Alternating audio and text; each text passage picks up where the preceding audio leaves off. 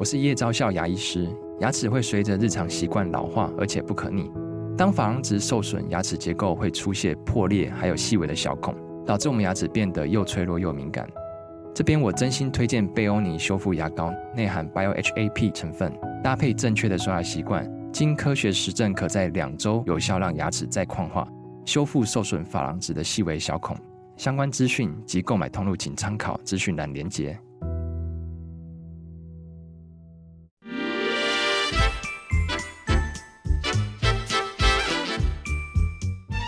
有健康的身体，才有健康的生活。名医昂寇专业医师线上听诊，让你与健康零距离。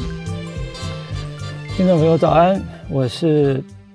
呃，这里是 News 九八新闻台，呃，欢迎收听每个星期一到星期五上午早上十一点播出的名医安可节目。我是声音沙哑的宋彦仁宋医师。嗯、大家在画面上可以看到，今天会是我的轻声细语的一集啊。理由是这样子啊，呃，我之前其实很长一段时间也常常声音不好，所以我决定呢，八月二十九号去做一个声带的手术。啊，这之前就知道我声带有点萎缩。那八月二十九号可以看到我打了玻尿酸之后，术后的照相看起来是饱满的。可是呢，术后大概没有注意到应该要好好的保养，就一直咳嗽啊，因为发炎。术后一周实在是痛得不得了，就在回诊。啊，各位可以在画面上看到那个声带的右边 红红肿肿的发炎，所以九月五号开始就用类固醇。到现在呢还是没声啊，所以今天，呃，我前两天临时想找人代班，但是这么紧急的情况之下，大概没有人可以代班，所以今天只好搏命演出。那请各位原谅我的声音听起来有一点点呃不好听，那但是我还是尽量把我想要讲的东西跟大家呃认真的分享。那就请各位先忍耐一下我的声音啊，那。这个我们名医安可节目呢，是每个礼拜一到礼拜五早上十一点到十五点左，呃，十一点十五分到十二点播出。那在 YouTube 上面也有直播。今天想跟大家谈的是最近相当热门的题目啊，叫做超慢跑跟 Zone Two 这两个。呃，最近我们刚好团队里面也有医师在谈，那我们就开始对他呃的一些效果。跟他的学术背景有了很大的兴趣，尤其是对于他燃烧脂肪、延长寿命这个效果。那网络上因为谈的很多，所以我们比较想要从医师的角度来谈，他为什么可以做到这样子。那关于如何做，我给两个推荐了啊，做讲的人很多，这两个是我自己看了之后觉得讲的蛮清楚，我也很尊敬这两位人。第一位是许栋英许教练。他在网络上推行这个超慢跑已经很多年的时间，据他讲，他已经推动了九年的时间。那他自己的经验分享呢，是效果非常的好，尤其是对老年人、中老年人啊，比较体力衰弱的人，可以达到非常好的健身、减重、恢复健康、减少三高等等的的这个效益啊。那运动是一个很棒的东西。那超慢跑呢，它其实一直在讲一件事情，它就是你可以跑很久。啊，你可以不会累。那第二个呢，是一个年轻人，这个年轻人我很佩服啊。你如果看他的背景呢，他是曾经啊、年薪数百万的联发科业务，辞掉工作之后呢，背着吉他，骑着脚踏车环游世界。他本身呢是一个学理工的人，但是在这个我相信他是财务自由之后。开始认真的去研究人体这部机器，所以他有一个网站啊，那有这个布洛格，也有 YouTube。他最近分析了一个 Zone Two 的一次搞懂，我也觉得他非常好，所以我大力的推荐各位，如果想要知道怎么做啊，那一些基本的原理啊，可以看看这两个超慢跑跟 Zone Two。那我想要在这一集里面跟大家浅谈的是，从我们科学的角度来看看为什么它可以做到这样子。那当然最希望就是说，我们知其然，知道怎么做，而且知道为什么，这样你做起来就更心安理得啊！这是我今天主要的目的。那这个其实很重要的一个想法，就是过去我们对于运动常常都会跟他讲说啊，你要加强强度啦，no pain no gain，是我们过去最喜欢谈的这句话。没有耕耘哪会有收获呢？那 Zone Two 跟这个超慢跑出来之后，其实相当程度的打破了大家对于运动、减脂以及延长寿命等等健康效益的一些概念。从此以后，大家可以快乐的运动，有效的运动。只是在这边呢，还是要小心的提醒。啊，根据这个我自己在多年来，不管是研究肥胖医学或者研究运动医学的心得，就是这样。我们每一次看到一个新的饮食法或者新的运动的风潮出来的时候，都会给它一个比较负面的名词，说这个叫做风潮饮食，这叫做风潮运动。学术界的大佬们通常都会义正辞严地说，不要相信这些风潮，这些都会一时而过去。但是我个人从食物的角度来看。啊，我们从过去很多的饮食法，包括很多的运动法，像比如说十几年前红极一时的平甩功，啊，或者说更早以前的太极拳，我高中的时候就学太极拳，这些东西它之所以会在社会上兴起一股流流行啊，一定有它呃实际上的效果，适合某一些族群，所以我觉得，呃，运动医学跟肥胖医学一样，都是在蓬勃发展当中，还没有一个定论的科学，我觉得。先不要用派阀主义，或者是以学界的的自我的高度来评论这些，呃，在社会上已经很轰动、很流行、大家接受度很高的方法。其实应该更虚心的去看看，说这些方法里面有多少好处。所以我的态度就是虚心开怀，察纳百言，终能辨阡陌。阡陌就是道路了哈。所以如果你能够多看看、多听听、多想想、多试验。总能够看出其中的端倪与好处。那我先讲说，今天今天想要跟大家讲这个题目呢，呃，既然这个许东云许许教练跟跟这个张修修，呃，我也不知道应该称他是张教练还是张宅男还是张张、特殊人物，我很尊敬他。那他的细节我就不讲，那我从科学角度来谈一谈。重点在于超慢跑跟 Zone Two 这个训练可能会牵涉到几个重要的身体的机制。第一个是关于乳酸这件事情啊，乳酸在公元两千年之后等于是大翻身，它的角色被大家重新认识。那认识到什么程度？我待会用下一张 slide 跟大家谈。它牵涉到了我们很重要的一个粒线体功能啊，所以在这个图的右边就会粒线体。正中央画的那个奇形怪状的东西，其实就是我们的立腺体。那我也会用一些临床的案例来跟大家分析，我们在诊所、在临床单位，我们如何评估立腺体的功能。而在了解了这些 Zone Two Training 跟代谢症候群的人，他们的立腺体功能之后，我们如何也可以透过运动的方式来改善立腺体的功能，达到矫正你的疾病。改善你的健康，甚至于延长寿命。那对于减重的来讲，更可以达到燃烧脂肪的效果。那这里面很重要一件事情就是立腺体呢，从右边这个曲线来看，它是脂肪代谢跟糖代谢重要能力。各位看到我们的第二行，我特别把脂肪代谢跟糖代谢中间画一个循环。那我在很多场合也不断讲，其实我们是一个双效引擎，我们可以燃烧糖类，我们也可以燃烧脂肪。燃烧糖跟燃烧脂肪，其实随着我们的引擎的运转。它会有不同的比例，就好像我们现在的油电车，高速运转跟低速运转，在市区转跟在高速公路上走，它用的效能就会不一样，会用不同的机器，啊，不同的燃料。这是我们体内一个非常重要的机转。如果了解这个机转，你就会更了解为什么超慢跑跟 Zone Two 有这么好的效应。那同时你提升了这个脂肪代谢的能力之后，你可以减少脂肪的堆积，因此可以达到减少肥胖。所以我中间写 Max，就是我们希望透过今天的理解，来最大化我们的糖代谢跟脂肪代谢的能力。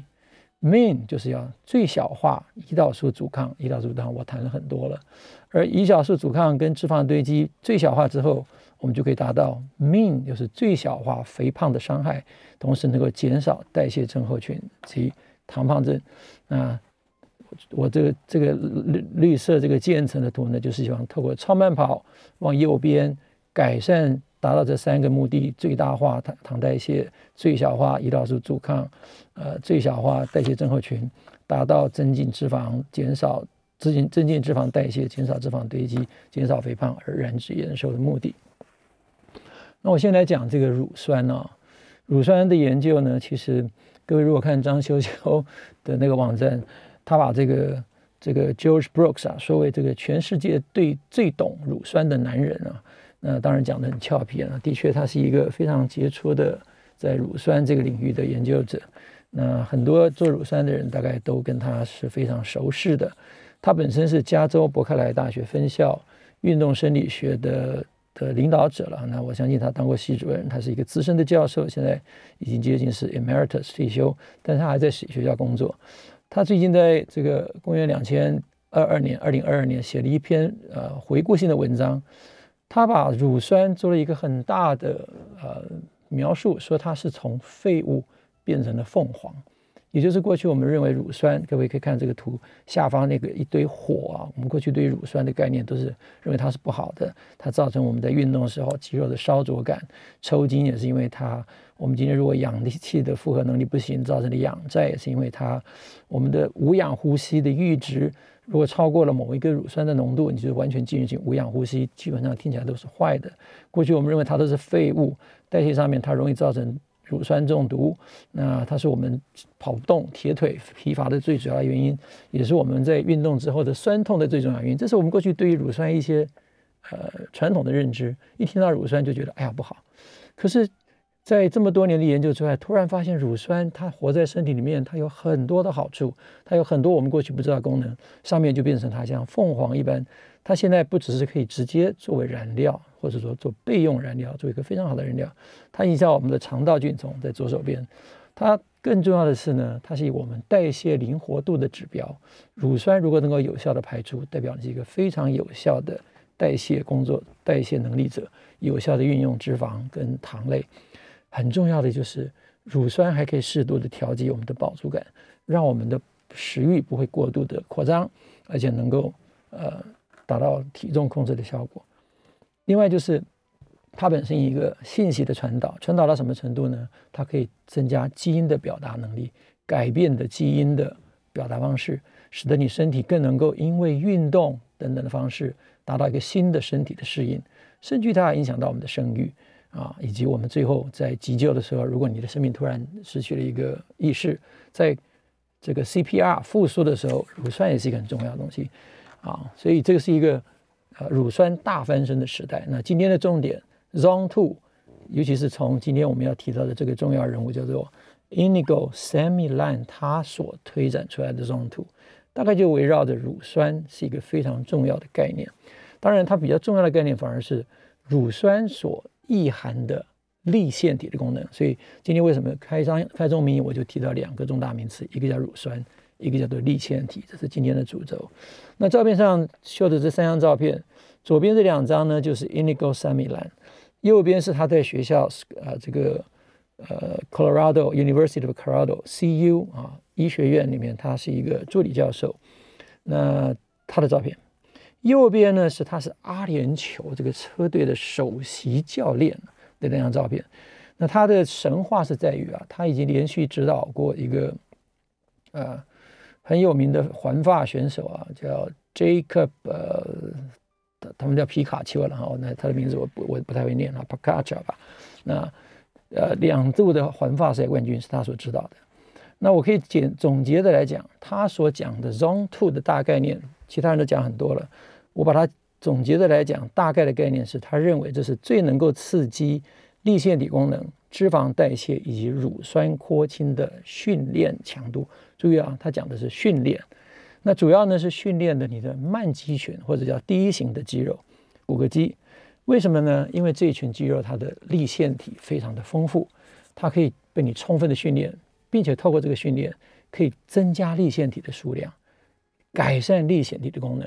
因此可以让你在做比较缓步的活动、比较轻松的活动的时候，就可以充分的利用粒线体来达到燃烧脂肪的功能。那它的利润是因为运动。到现在为止是唯一在科学实证上面被证实可以提升立线体功能的方法。那讲到 Zone，其实各位如果上去查这个关于运动的分级、分类、分区，有很多的其他团体有不同的分类法。右手边给各位看的这个就是另外一个非常有名的讲到训练用功率来分级或者的的一个人，叫做 Andrew Kogan 啊啊，安迪·科根。呃，他是印第安大学、印第安纳大学的呃助理教授，呃，这个呃助教授了啊，associate professor。那他呢就是用 level 的方法啊。那我们今天不细谈他的东西，因为重点在这个 zone。那我现在跟大家讲，比如说我自己最近买的 Zwift，我才发现说 Zwift 上面其实也很复杂啊。所以 zone 其实大家有时候会会有点迷糊了哈。那我们讲这个 zone 中间其实有它相通之处。我们就讲 Zwift 好了，这个软体啊，它上面就会给你两种不同的 zone。这是我昨天九月十号，呃，随便做了一个三十分钟的训练之后，我发现呢，它用心率期间，我会分布在 Zone Three 最多，Zone Two 跟 Zone Three 之间。那我如果是用功率期间，看起来最多的是在 Zone Zone，我也不知道啊这个分布上面看不太清楚。那我把这个数据输入到另外一个软体啊，各位做运动的人其实大概手上都会有这些软体，叫做 Strava。Strava 就把我的功率期间，把我判断果然我在 Zone Three 比较多，但是我的心率期间看起来百分之六十九是在 Zone Two，所以其实有好几种不同的分法啊。那端赖也看你怎么去看。那重点就是说，它的概念是在于我们要 conversational 啊，它的概念就是你要不太累，能够讲话的一个运动，能够最大在背后的这个生理基准，就是要能够最大效能的去提升你的立线体功能。增加你的糖的代谢跟脂肪的代谢，等一下我会给你数据哈。那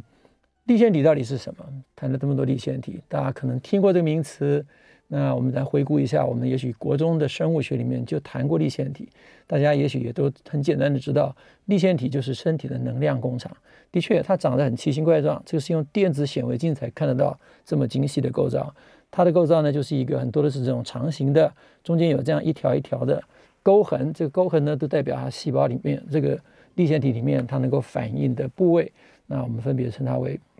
cistern 啊，那就是它的沟。那可以看到这个膜也是两层，有外膜跟内膜。那这个在科学研究上面，我们认为它其实是一个不同于细胞本体的一个动物的的一个生物啊，它是另外一个生物。各位可以看到这个图中央正中央画的一个细胞，那上面左上角的蓝色呢是它的细胞核。那细胞核旁边有很多的胞器，你可以看到粒线体其实是在很小很小的一个胞器，所以它的大小大概就等同一个细菌。所以我们在生物学的演化上面认为，粒线体其实是原来一个能够抗氧化、能够利用氧气来制造能量的一个微生物，被细胞捕获之后形成了一个共生的关系，从此以后它就永远存在，变成一个功能完整的的这个细胞。所以立线体本身呢，它本身有它自己的 DNA，它本身就有遗传。我们所有的 DNA，所有立线体来自于谁？来自于妈妈，因为爸爸的精虫里面是没有细胞质的，而立线体存在于细胞质里面，所以我们等于所有的立线体都来自于母系遗传。而立线体呢，它有什么样的功能？它能够有有再生的功能，因此它的数量非常有关。它是一个能量制造的主要工厂，所有体内的所有的燃料。最后都要在粒线体里面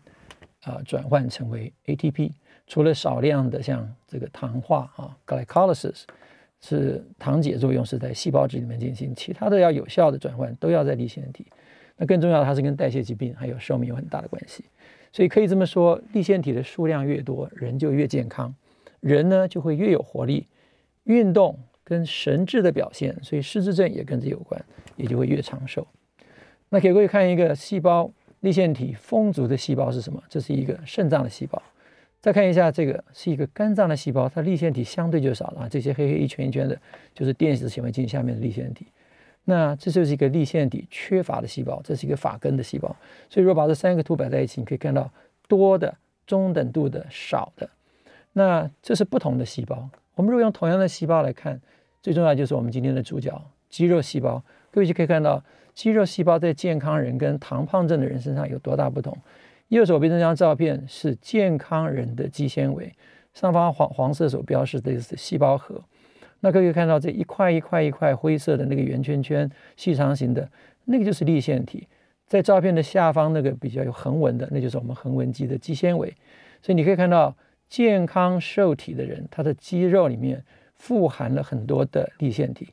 而左手边那张照片，你就可以看到。一个糖胖症的病人，他的肌纤维里面粒线体的量是非常少的，所以这就非常重要的杰出的这件事情。那我再用这个卡通图来代表，在粒线体、细胞膜、细胞质之间，它到底这个能量代谢的主要的流转是什么？各位看到这个图的左边的这条直线，葡萄糖经过葡萄糖通道进到细胞以后，立刻会被代谢，透过糖解作用变成所谓的丙酮酸。丙酮酸在同样的摩尔浓度之下，会透过丙酮酸去氢酶、乳酸去氢酶来回转换成靠这个图靠右手边的乳酸根啊。那丙酮酸回到正中央这个左边这个这边，乳酸根会进入丙酮酸会进入粒线体，变成所谓的乙烯辅酶 A，然后进入有名的酸羧酸循环。再经过电子传递链啊，这个图形最下方的电子传递链，跟所谓的氧化磷酸化的过程，最后变成 ATP 能量。而这个乳酸根在传统上面就认为它是一个废物，如同我们刚刚讲的那个废物变凤凰的图形。过去我们认为乳酸根太多了，就是造成我们真正疲乏的原因。因此，我们如果大量的运动，这个。丙酮酸产生的太大量，它无法有效地进入粒线体，就会转化成为乳酸。而乳酸呢，透过另外一个叫做单羧酸转运蛋白，这个在 Sam Milan 的文章里面非常强调这个转运蛋白叫 MCT one 啊，monocarboxylate trans transferase 啊，单羧酸运转蛋白的一到四型呢，它就可以把乳酸运出这个。比如说，这是一个快肌的细胞，当它快速运动的时候，产生很大量乳酸，它可以离开这个细胞到旁边供应其他的细胞利用，因此它反而变成一个非常好的这个能量分子。那即使不是如此呢，这个乳酸根在细胞里面也可以变成所谓的乳酸辅酶 A，它可以活化细胞核里面的主蛋白，改善基因的表达。那氢离子的堆积哈，也就是乳酸根如果没有没有顺顺利的排出，氢离子在氢离子在细胞内的堆积，就会抑制粒线体的能量代谢，而乳酸根的堆积会抑制脂肪的分解。所以这里面一个重点就是粒线体的代谢乳这个丙酮酸的能力，以及身体里面排除乳酸根的能力，代在影响到了我们脂肪代谢跟糖代谢的能力。那因此，Sami lan 以及其他的这个运动中心呢，或者运动的协会，就会依据乳酸的量来做分类。注意啊，这个 Zone Two、Zone One、Zone Three 这是个分法，这个不是 Sam Millan 的分法。Sam Millan 分成六个 Zone 啊，那我等一下呃就不细带，我只是跟你说概念上大致相同，都认为乳酸堆积在某一个浓度啊，可以看到这图的左手边啊是乳酸的浓度在两个毫摩尔到四个毫摩尔之间。大概是大部分的人，不管是职业选手是一般人，能够耐受的程度，超过四毫摩尔以上就开始累了啊，乳酸就会大量开始堆积，大量堆积也就是代表进入糖的运用啊。那这个这个乳酸的分类呢，从二到四之间就被简称为 Zone Two，也就是 LT One 叫乳酸阈值一，LT Two 乳酸阈值二。那我们先进一段广告，稍后回来我们继续来讲 Zone Two Training 的好处。听众朋友早安，欢迎您回到 咪呃酒吧啊新闻台名医 Uncle 的现场，我是今天的主持人宋彦仁宋医师。再一次抱歉啊，我的声音这个非常的沙哑，因为刚刚动完手术，恢复的时间比我预期的要慢啊。那我希望能够早点恢复。那今天就请各位忍耐一下我这个沙哑的声音。今天呢，想跟大家谈最近很夯的题目——超慢跑跟 Zone Two。到底它的燃寿延脂的效果为什么会强啊？我想跟大家谈为什么，我就不教大家怎么做这个东西啊。那毕竟我是啊医生，我们从医生的角度来看这个题目。那上一个节呢，我们最后一张 slide 留在这边。Zone Two 跟跟其他的 Zone 的区分，主要就是 Zone Two 呢，所谓第二区啊，主要是在所谓的乳酸的阈值一跟二之间的概念啊，大致是这样的概念，这是用乳酸来看。在功率呢，下面看到这个功率表啊，其实这个是一个相当程度是一个呃运动员的功率啊，我们一般人大概达不了这个功率了啊，努力拼大概可以啊，经过训练大概也可以。那简单的呢，我还是要来进到 Samiran 这篇论文，它的依据的很多重要的有趣的发现了。那这个题目这篇文章呢是在呃二零一八年的运动医学这个期刊，那就是有 Inigo samilan 跟呃，另外刚刚我们提到一个张秀秀说，全世界全世界最懂乳酸的这个男人叫 George Brooks，这两位学者呢，他们共同做的题目叫做透过评估这个乳酸脂肪碳水化合物的氧化反应，呃，测量来评估一个人的代谢的灵活性。他用的这个对象呢是比较专业的选手，跟一般的体能普通训练的跟代谢症候群的人，所以有三个等级啊。各位看到我这边有二十二个人呢，是国际的男子职业的自由车、自行车的训练员，叫 PA 啊，Professional Athletes。第二个呢是适度活跃的，就是大概 Moderate Activity，大概像我们这种人啊，MA 大概有二十个人。另外就找了十个被确诊有代谢症候群或者有糖尿病的男子，他的代号叫 MATS 啊，MTS Metabolic Syndrome，有十个人。那各位如果要要要找这篇文章，扫这个码就可以扫到哈。那我看了一下他的族群，其实我第一个要要讲就是以我们做研究人来看，看到族群上面有这么大的基本条件的差异啊，你要想他们的，就算不是专业选手，光是看这三个族群，大概也会看出很大的差异。你可以看年纪，专业族群这一组是二十六岁，二十六点八岁，一般人是四十岁，代谢症是五十五岁，所以我觉得。呃，这篇文章固然很有很有趣啊，但是在取样上面，我个人觉得是有有值得商榷之处了哈，因为这年龄差异太大。第二个体重呢，各位可以看，体重专业的人士是大概六十八点八公斤，一般人七十四公斤，代谢症候群一百零二公斤，光是这三个体重其实就有很大的差异了哈。BMI 专业人士二十一点二五。呃，一般人呢，二十三点三四，代谢症的人三十五，所以这三个群体啊，我我觉得其实不不用说是训练，光是看年龄、体重、BMI 就有很大的差距。下面再看体脂率，各位就可以知道这里面其实有很大的差异。当然，这个可能是一个因为他的这样的状态表现在外面的情况。我们现在等于说用这个跟着 Samlan 的思路去看他内在的表现，这也是一还不错的想法了哈。各位看体脂率。专业人士只有九点七趴，十趴以下；一般人十四点二趴，我算是很厉害的一般人了哈。那 MATS 呢？代谢症候群有四十三趴，后面是他的一般体能表现。你可以，那我们就不细讲了。你可以看到 VO_MAX 差了三倍之多哈。那这个最大的功率输出也差了大概一百五十 percent。那重点是他做的第一个发现很重要的地方，这三个曲线，各位请看左边这个图，我画了两条红线的图。第一个红线就是。乳酸的第一个阈值两个毫摩尔，第二个是四个毫摩尔。那这是这里这应该是一般我们常常所谓定义的 Zone Two 大概会所所落的位置啊。你可以看到最左边那个三角形的黑线，就是一个代谢症候群的人，他根本上不了一百五十瓦，他就已经要超过他的 Zone Two 了啊，他就已经大概铁腿了。那中间那个方块的呢，就是一个一般人，稍微好一点。那你看最右边那个专业选手，要到三百瓦左右。甚至于超过快要接近三百五十瓦，它才会超过它的 Zone Two，才会进入爆冲的时候。那右边呢是它的氧化的这个脂肪的代谢能力啊，右手边就是氧脂肪代谢能力。可以看到最上面那个呃菱形那个图，就是专业选手，他即使在很大的输出功率到两百五十瓦、三百瓦之间，还有很大的脂肪代谢能力。而最左边那个代谢症候群糖尿病的人，可以看到那个三角形的。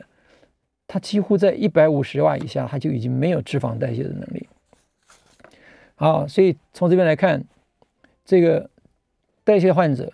几乎完全没有办法代谢脂肪。这是把乳酸跟脂肪的氧化做了一个合并的图啊，就是把刚刚那个图跟最前面的图拿来做合并之后，可以看到专业人士他在 Zone Two 这个区间还可以相当有效的运用糖，也就是糖不会过度堆积。脂肪有效的燃烧，所以这是一个非常可以持久的运动方式。右手边那个 MA 就是一般人，你可以看见它的功率的的能力就差得很多。它很快的在一百五十到一百八十之间就已经开始超过两个毫摩尔脂肪代谢那个方形的框方方框框的那个曲线，就代表他的脂肪代谢能力大幅下跌。最重要的是代谢症跟糖尿病的患者，他几乎没有办法进行有效的运动。那我们对这些人怎么样去做 Zone Two 训练呢？他基本上没有 Zone Two 可以被发现啊。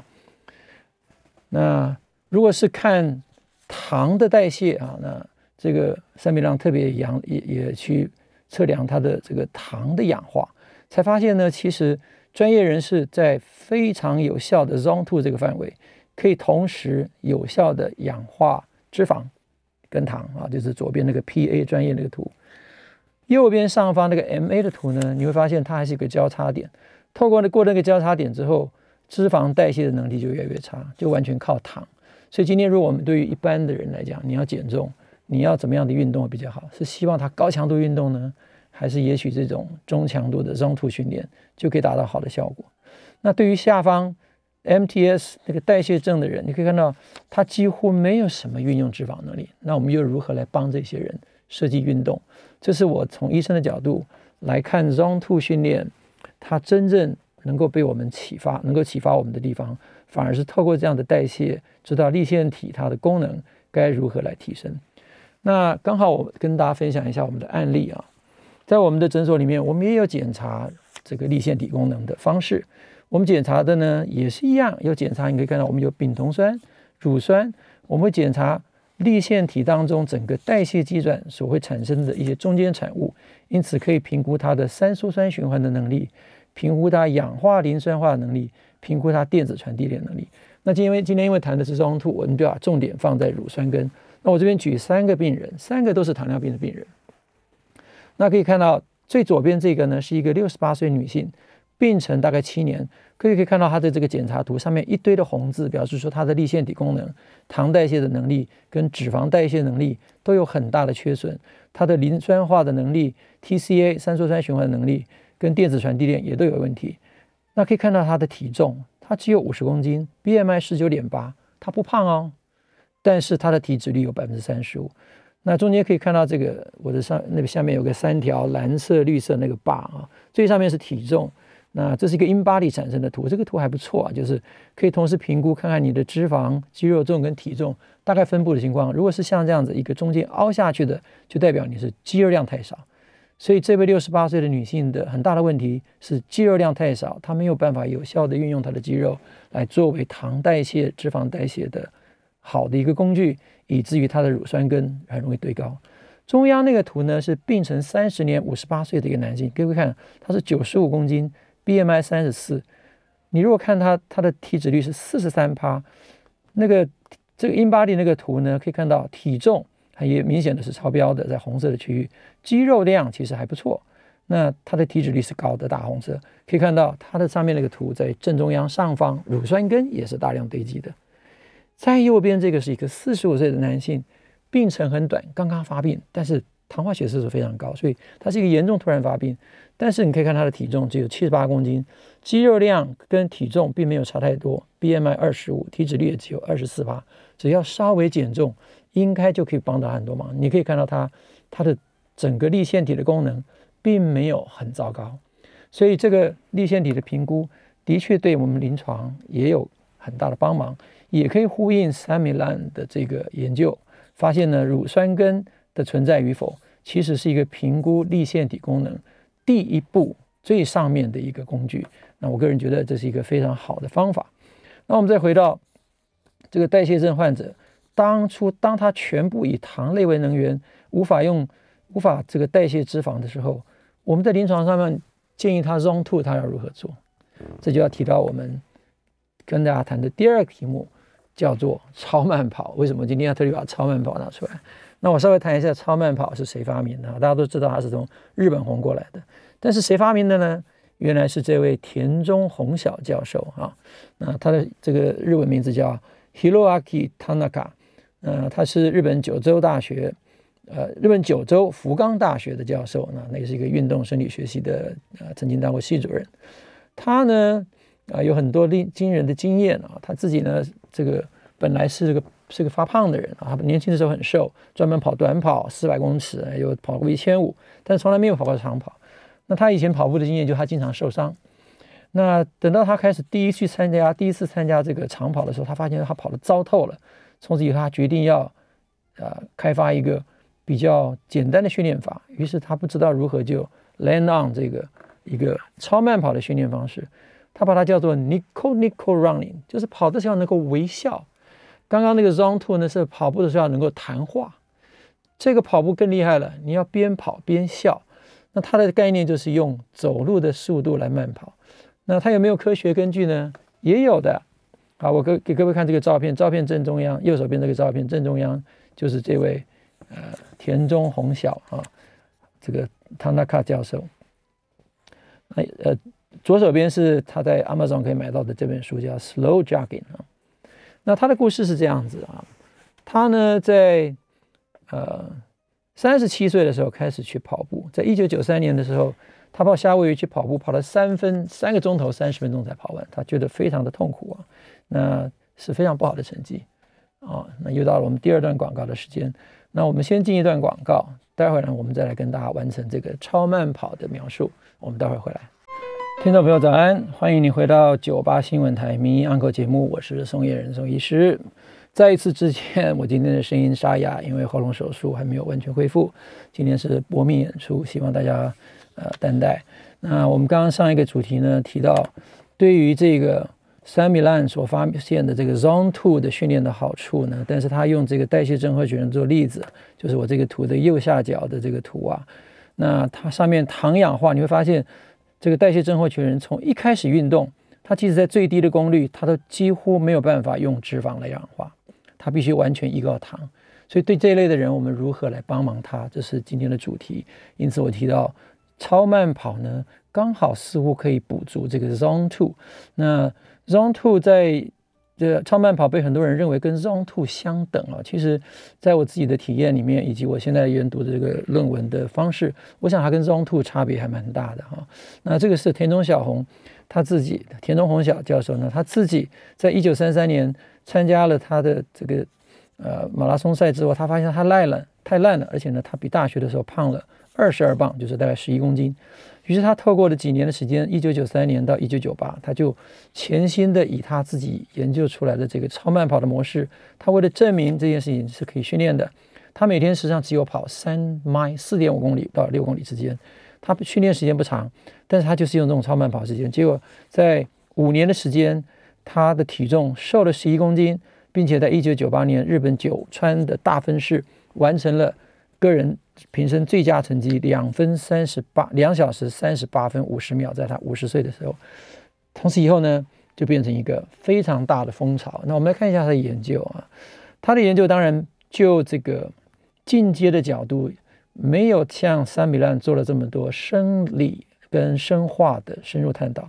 但是各位如果去看这篇文章的话，抱歉我忘了把它 QR code 给大家哈。那也许时候我会把那个链接在网络上分分享给大家。他的这篇文章呢，其实做的测量蛮多的，但是都是一些比较外观式的心理测量，那包括这个人的运动能力。那这是一个十二周短间隔间期间歇性啊，就间歇性什么间歇性法，就是一分钟慢跑，一分钟走路。那低强度慢跑，慢跑呢是以走路的速度来跑步啊，所以一分钟走，一分钟跑，是一个非常低强度。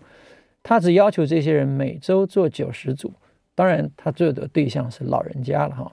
那他主要要看的是对骨骼肌脂肪渗透。注意啊，我们刚刚讲到 Sam Millan 那个研究，发现代谢症候群的人基本上是没有办法。那对老人家呢？刚刚这个 Sam Millan 那组群，其实第三组人年纪也相当大啊，都将将近七十岁了哈。好，那可以看到我们在田中宏小的这个研究里面，也是对七六七八十岁的老人家。做这样的一个骨骼肌脂肪渗透、肌肉里面的骨肪渗透的对照随机对照实验。首先，他发现呢，测量出来走路跟超慢跑虽然是以走路的速度超慢跑，只是那个姿势的不一样。各位在网络上看看徐东英教授的的教法。就你可以把节拍器定在一百八十拍，就能滴答滴答滴答滴答，看起来真的平淡无奇啊！我太太前一阵子也在做超慢跑，我刚开始看她做的时候，我觉得好挫啊，那个动作看起来就是滴答滴答。可是后来我自己尝试了之后，